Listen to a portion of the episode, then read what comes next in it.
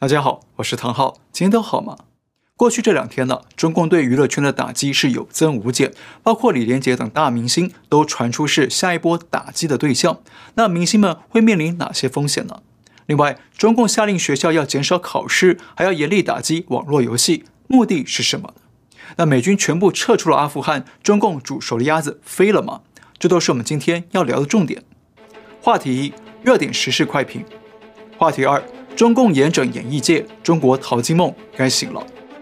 马上来看第一个话题，热点时事快评。呃，我先说明一下这个栏目啊，因为每天都有大量的新闻事件发生嘛，那我们节目没有办法全部都讨论，但是有些事件我觉得是可以聊个几句，就可以帮助大家抓到重点或者抓到看事情的门道。所以呢，我想试着通过这个热点时事快评来跟大家简短的聊一聊。好，先来看第一个热点。中国学校减少考试，增加意识形态洗脑吗？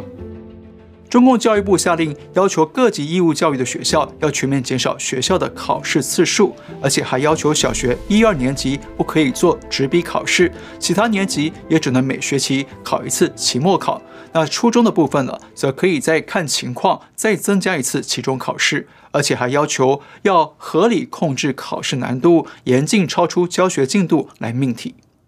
好，如果你是学生，听到这消息应该很高兴；但如果你是家长，可能就会很生气，因为你可能会觉得，不考试怎么能测验出孩子的学习效果呢？怎么看出学生老师到底教的怎么样呢？没错，在我看来，这命令虽然表面上可以减少学生的学习负担，但实际上这项政策的出发点呢，可能不是真的为了学生好，而是为了中共的政治维稳以及对学生灌输红色基因。大家想一想，中共下令学校要减少考试，还要学生减少校外的补习，等于是要让学生减少学习正规的学科知识，对不对？那中共最近还在上海试点，要小学禁止考英语，那这样是不是会影响多数小孩的英语能力呢？那英语能力不好，就很难接触海外的网络书籍来获取知识，对不对？所以啊，中共这一系列的教育改革。表面上说是为学生减轻负担，但骨子里呢是要减轻党的负担。因为只要人民的知识越薄弱，党的宣传机器就越容易操控他们。只要人民的英文不好，接触不到海外的自由信息与普世价值，就不容易察觉国内的封闭不自由与集权专政，越不容易出现反动心态。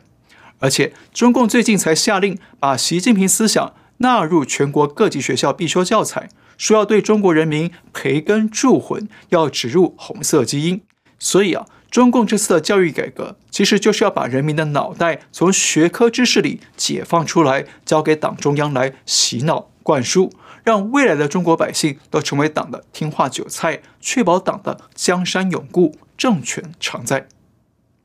热点二：北京严打网络游戏，保护青少年还是党？中共八月三十号发布新命令，要求严格管制网络游戏。所有网游企业只能在每周五六日和法定假日的晚上八点到九点，对未成年人提供一小时的游戏服务。当局号称啊，这是为了防止未成年人沉迷网络游戏，要保护未成年人身心健康。好，听起来中共好像真的很关心青少年的身心发展。当然了，我也认为孩子啊不要太沉迷网络游戏会比较健康，会比较不会跟正常的生活脱节。不过呢，中共的很多政策嘴上啊都说是为了人民好，但实际上呢都是为了党的政权稳定与思想控制。大家知道，网络游戏会让每个人在虚拟世界里都是唯我独尊的主角，可以做任何自己想做的事，说任何想说的话。也就是说，网游会让一个人越来越强化他的主体意识，会让这个人染上了越来越多的个人自由，会希望照自己的意愿去做事，而不是听别人的指令来一个命令一个动作。那这种个人主义的主体意识在海外社会是普遍存在的，但是对中共的集权体制来说却是危险的。因为党啊，想要的是控制每个人的意识与行为，让每个人都听从党的指令，相信党的宣传。他们不要大家发挥自己的自由与创意，否则呢，就容易对党的命令产生质疑和抵抗，对不对？另外，网络游戏往往需要跟其他网友连线、沟通与合作，等于是在网络里建立一个虚拟的沟通平台。那么这个沟通平台会不会成为人民传递一些敏感信息的渠道呢？会不会成为民众串联集结、发动群体事件的渠道呢？像 Sony 的 PS4 游戏机曾经成为2015年巴黎恐袭的联系工具之一，而台湾警方也曾经多次为了侦查通过网游沟通的犯罪行为啊而伤透脑筋。所以呢，中共当然也担心网游会成为群众抗争或者传递敏感真相的沟通渠道。因此，中共升级打压网游的深层目的啊，还是为了升级对年轻人的思想控制，限制他们发展自由意识，同时也为了减少群众抗争的串联，以及减少传播不利中共的真相信息。当然了，我们再强调一次啊，不要沉迷网络游戏啊，才是比较健康的。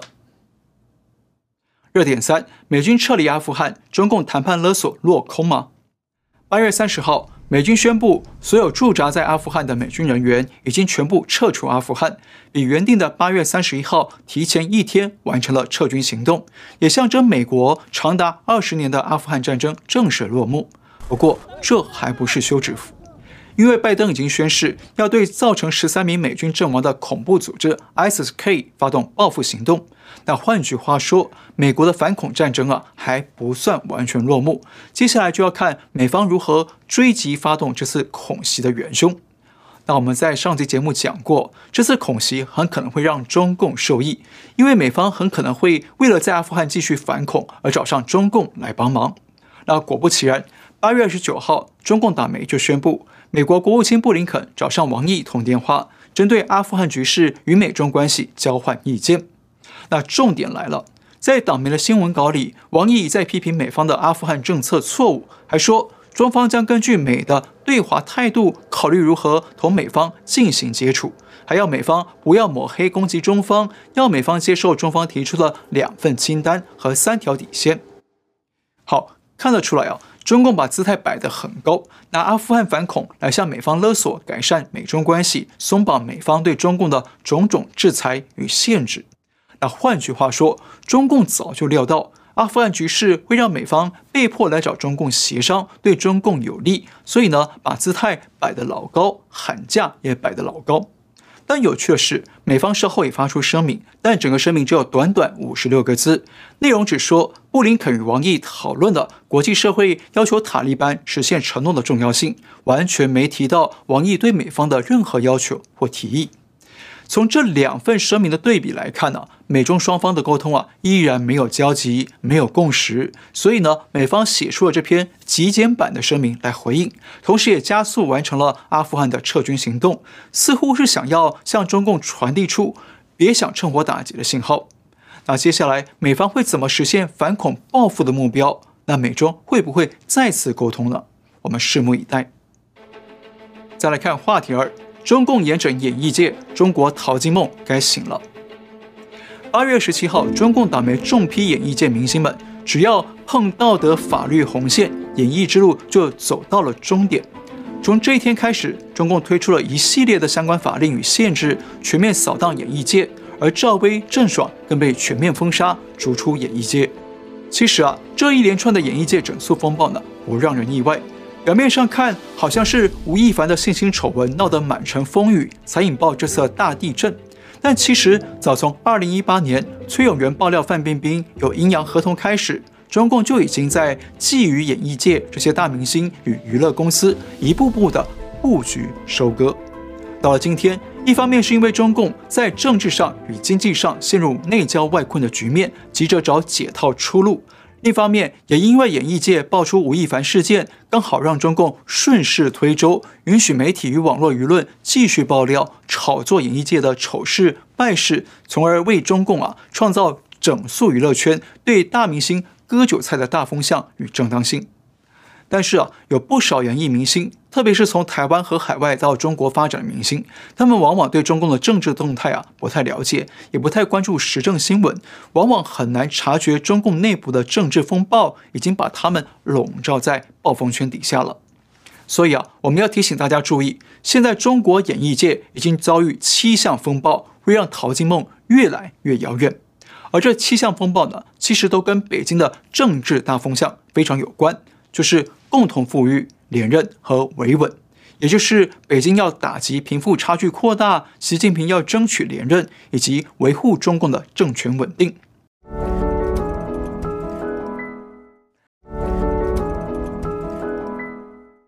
因此啊，北京的大风向酿成了这七个风暴。风暴一：政府财政困难，全面杀富济贫。我们多次讲过，中共从官方到民间的债务压力，都相当沉重，特别是地方政府陷入长期债务的恶性循环，未来三年平均每年得偿还二点五万亿人民币才能还完。那说白了就是天方夜谭。再加上中国经济接下来又要走向下滑衰退，这意味着政府的财政收入只会更加短少。但现在啊，中共党魁为了创造政绩，增加自己的连任资本，所以要积极实现之前吹嘘的全民脱贫以及全面建设小康社会。但是政府没钱怎么落实呢？所以官方提出了共同富裕的新口号。本质上就是要磨刀霍霍向猪羊，不但要动手对大型民营企业割肉放血，同时呢，也要对日进斗金的演艺明星们割韭菜。二零一八年，范冰冰被罚了八点八亿人民币，那现在郑爽也被开罚将近三亿人民币，都是中共向演艺界割韭菜的演示案例。风暴二，党魁争取连任，严查政治正确。我们在上一集节目里讲过。这次演艺界大扫荡啊，其实跟中共党内的宫廷斗争有关。习近平为了争取明年再次连任党魁，与党内其他派系发生严重的争执。北京前阵子新严厉整肃了马云的阿里巴巴与蚂蚁集团，接着又全面封杀赵薇，而赵薇和马云关系密切，马云又与江泽民派系过从甚密。那换句话说，在明年中共二十大前夕。北京当局啊，势必会严厉审查所有权势人物的政治立场，审查他们的政治站队是否正确，是党中央的朋友还是敌人。大家知道，在中国想要做大生意啊，都必须有一定程度的政治关系，所以许多演艺明星或者经纪公司、影视公司呢，背后往往都有一定的政治人脉来撑腰。像香港一周刊就曾经披露，成龙的幕后靠山是江派的二号人物曾庆红。而曾庆红的弟弟曾庆怀，则是在香港演艺圈也有很大的影响力。所以啊，现在北京为了连任政权而严厉的审查政治正确，许多艺人即便啊自己没有特殊的政治站队，但只要背后的公司或大老板有政治不正确的问题，很可能就会给艺人们带来麻烦。风暴三，演艺界逃税成风，潜规则成整肃把柄。对中国演艺界有点了解的人都知道。逃税漏税一直是众所周知的潜规则，大家也都心照不宣，所以才会普遍的出现阴阳合同。那许多大明星成立个人工作室呢，是为了更有效率的节税与避税，但这背后的操作，是不是都合法呢？就很难说了。那这一点呢，其实就是中共社会的灰色地带，也就是某些事情实际上是违法的，但只要政府和官员不抓，大家睁一只眼闭一只眼。也就相安无事，就像企业啊，要帮员工交五险一金，法律规定是要按照职工上个年度的平均每月工资来计算缴费金额，但实际上许多外企都只用员工的最低基本工资去计算，而不是员工的实际所得工资，这样呢就可以少缴一笔费用。其实这种情况啊是违法的，但只要地方官员不抓不吭声，大家就相安无事。但是啊，这种灰色地带的文化也等于是给每个人安上了一个违法的把柄。只要中共将来为了某些原因想要动你，就一定可以抓你，因为你已经有把柄啊在政府的手上。那演艺圈也是一样，大家长期逃漏税，心照不宣，官方也知道。那现在官方要整肃演艺界了，而且还说啊，娱乐圈潜规则要严查深挖，这样就几乎人人都跑不掉了。风暴四，清洗演艺界乱象，灰色收入成随身地雷。这次北京态度强硬的整肃演艺界，其中一个重点就是严查高收入人群与高风险行业的税收。那换句话说，中共要加强查税，就会加强追查艺人的所有收入，包括台面上的、台面下的，也就是所谓的灰色收入。所以啊，所有曾经签过阴阳合同的，或者使用过其他地下收入手段的艺人呢，接下来很可能都会寝食难安，因为你不知道中共何时会查到过去的灰色收入，不知道中共何时要割你的韭菜。风暴五，打击高收入明星，消弭民怨以为稳。尽管中共号称是社会主义的经济体，但中国的贫富差距却急速扩大。根据统计，有二点二亿人口的每天收入不到三美元，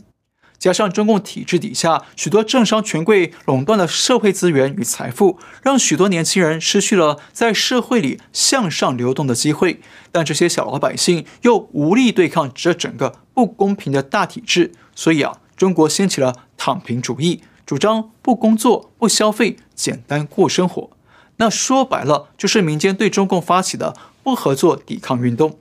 那这种人民主动发起的躺平运动啊，对整天鼓吹中国梦的中共来说啊，是非常危险的内部危机。所以，中共一方面通过党媒批评躺平是可耻的，另一方面也开始想要啊做点什么事情来消弭民怨，转移人民啊对党的怨气与不满。所以呢，对企业与明星进行了杀富济贫、批斗腐败，就成为中共转移民怨的泄洪口。拿中共挑这些社会上收入最顶尖的族群来开刀，同时批评他们道德腐败、为富不仁，逼他们交钱出来做慈善、做社会事业。一方面是大快人心，让人民解气；同时呢，也为中共创造了一种打击不平等、维护社会公平的假形象。那简单一句话，中共现在遭遇社会不安、民怨四起的危机，而娱乐圈的企业与明星正好成为中共计其维稳的肉靶。风暴六，中共升级压迫台湾，艺人难保自由尊严。大家都知道，现在中共对台湾的文攻武吓与统战渗透是越来越升级，越来越咄咄逼人。那这种现象也同步发生在演艺界，像日前的东京奥运，台湾选手夺牌之后，小 S、蔡依林等艺人纷纷为台湾选手喝彩，结果却遭到中国网民出征，攻击他们是台独，也让他们丢了广告代言与收入。虽然这种施压台湾艺人，逼他们在统独立场上表态，已经不是新闻，但随着中共加速推进对台湾的谋夺进程，接下来这类施压艺人的案例只会有增无减，而且对艺人们的具体损失也会越来越高。那更重要的是，原本不想涉入政治的艺人们，也会变得越来越被动，变得只要不表态自己啊爱党爱祖国，就会被打成台独。那艺人们也会越来越失去自己的言论自由与尊严。风暴七，北京恐怕打民族牌，外籍艺人首当其冲。前两天啊，中国网络传出了一份外籍明星名单，列出了多位拥有外国国籍的华人明星，并宣称他们已经是官方下一波打击的重点对象。由于这份名单涵盖了李连杰、刘亦菲、谢霆锋、王力宏、赵又廷等大明星，所以格外引发热议。甚至还有一名年轻导演爆料说，要李连杰赶快跑。虽然官方没有证实这些名单的真实性，部分艺人的经纪公司也出面否认这些传言，但是大家知道，民族主义牌是中共常年来最擅长的斗争武器。只要中共下令说这些艺人是外国人，赚门中国钱，应该予以惩罚，那么这些艺人们很可能就会成为另一个郑爽或赵薇。所以接下来，这些外籍艺人要留意的是，中国网络上会不会继续炒作这个议题？如果继续炒作，甚至还出现更多的相关爆料，那就意味着中共已经准备挥舞民族主义的镰刀，来收割这些外籍大明星的财富了。好，我们再重复一次，在当前的政治大环境下，中国演艺界的淘金梦已经笼罩在七个风暴底下。风暴一，政府财政困难，全面杀富济贫。风暴二。党魁争取连任，严查政治正确。风暴三，演艺界逃税成风，潜规则成整肃把柄。风暴四，清洗演艺界乱象，灰色收入成随身地雷。风暴五，打击高收入明星，消弭民怨以维稳。风暴六，中共升级压迫台湾，艺人难保自由尊严。风暴七，北京恐怕打民族牌，外籍艺人首当其冲。我们知道，很多演艺明星啊，都忙着事业，不太关心政治，也不太想涉入政治。但问题是，在今天的中国，在中共的统治底下，一切都是政治，已经不再是可以闷声发大财的年代。现在的中共内外交逼，已经随时准备对艺人割韭菜了。好，今天先聊到这里。如果你喜欢的节目，请记得订阅、留言、按赞，也请您介绍给更多的朋友们知道。感谢您收看，我们下次再会。